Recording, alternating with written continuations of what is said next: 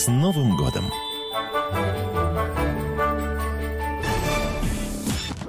Обозреватель советского спорта Евгений Ловчев в еженедельной информационно-развлекательной программе «Команда Ловчева». Добрый день, дорогие друзья. Политические события бурлят в нашей стране за пределами. Также бурлят и спортивные события в нашей стране. И футбол, несмотря на то, что завершился в 2013 году больше не будет играть чемпионат России в футбол в премьер-лиге, все уже перенесено на весну, тем не менее, события также продолжают бурлить, кипеть, и иногда такие всплески выдают Владимир Березов, Евгений Серафимович Ловчев э, в студии «Комсомольской правды» радио, и готовы обсуждать также и с вами все события, которые происходят в мире футбола. 8 800 297 02, телефон прямого эфира, звоните, высказывайтесь. Ну и главное событие, Евгений Серафимович, вам слово. Добрый вечер. Э, знаете, мы подведем итоги все-таки этого года 29 в программе в нашей. А думаю, что надо поговорить о двух существенных э, моментах, которые были вот на этой неделе. Это э, исполком, где, э, в общем-то, впервые появился за последнее время тренер сборной. Ни Хидинг на исполком не ходил, ни адвокат не ходил на исполком. Когда-то русские тренеры или, будем так говорить, советские тренеры, они всегда приходили. Более того, еще были тренерские советы, и когда даже игроков обсуждали, и тренеры клубные рекомендовали или не рекомендовали каких-то игроков, по каким Э, там причинам, это уже другой вопрос. Вот. А здесь был сам Капелла, и удивительно, наверное, можно подумать о том, что в лицо ему просто не сказали, о том, что сборная не особенно нам нужна, клубы, да, потому что всегда так было. Клубы и клубные тренеры, и руководители часто говорили в последнее время, да какая нам разница, как там сборная выступит. А здесь они не отказали в переносе матчей последнего тура, и пошли навстречу сборной, то, как просил Капелла. Ну, и, естественно, э, отставка, которая взбудоражила всех и вся. Это Курбан Бекич э, Бердыев, это некая эпоха десятилетняя, даже, наверное, лет 12. Это создание клуба, потому что я помню прекрасно э, казанскую команду, и мы еще в первой лиге с ними играли, и даже там, я помню, 3-0 выиграли, но ничего из себя никогда не представляла. И если вспоминать каких-то выдающихся футболистов, ну, можно сказать о том, что Витя Колотов оттуда, он даже не из Казани, он, по-моему, Зеленодольск или какой-то какой город там. Э, Коля Осянин из-под Казани.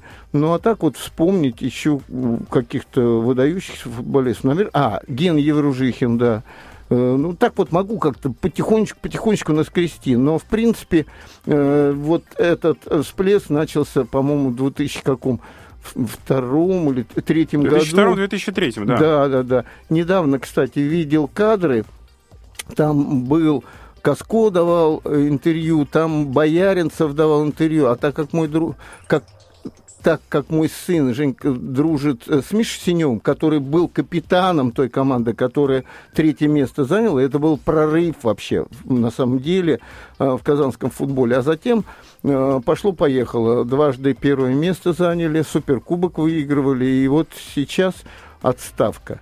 Причина этой отставки, она, ну вот, э, как бы она была объявлена руководством команды, руководством Республики Татарстан, э, о том, что невыразительное выступление команды. Лично для меня вот складывается впечатление, что, с одной стороны, существуют объективные причины, болельщические причины. Ой, не нравится, как играют. Ну, это болельщик, он всегда чем-то недоволен. Он радуется, когда там крупно побеждают, но всегда может найти, но какую-то вот... Эм, деталь, которая им не нравится. Когда команда проигрывает, ну, понятно, что действительно болельщики негодуют.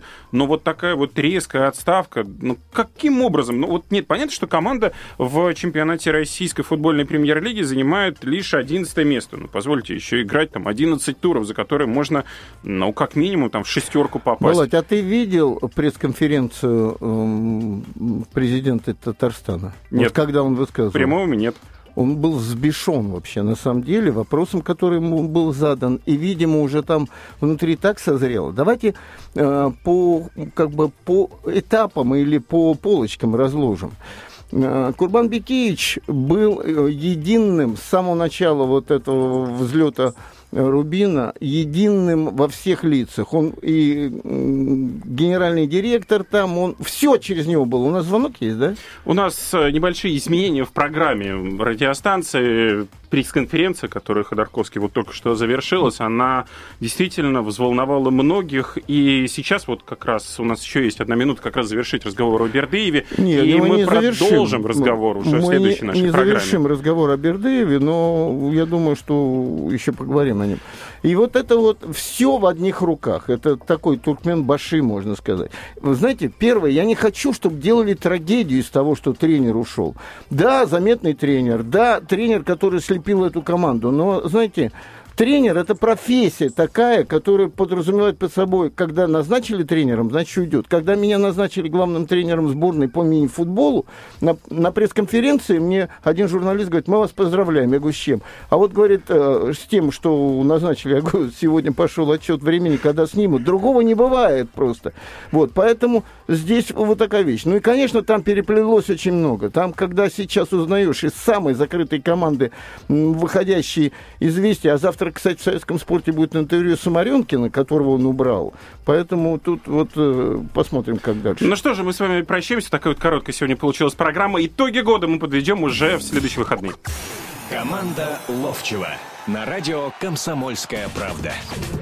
Обозреватель советского спорта Евгений Ловчев в еженедельной информационно-развлекательной программе «Команда Ловчева».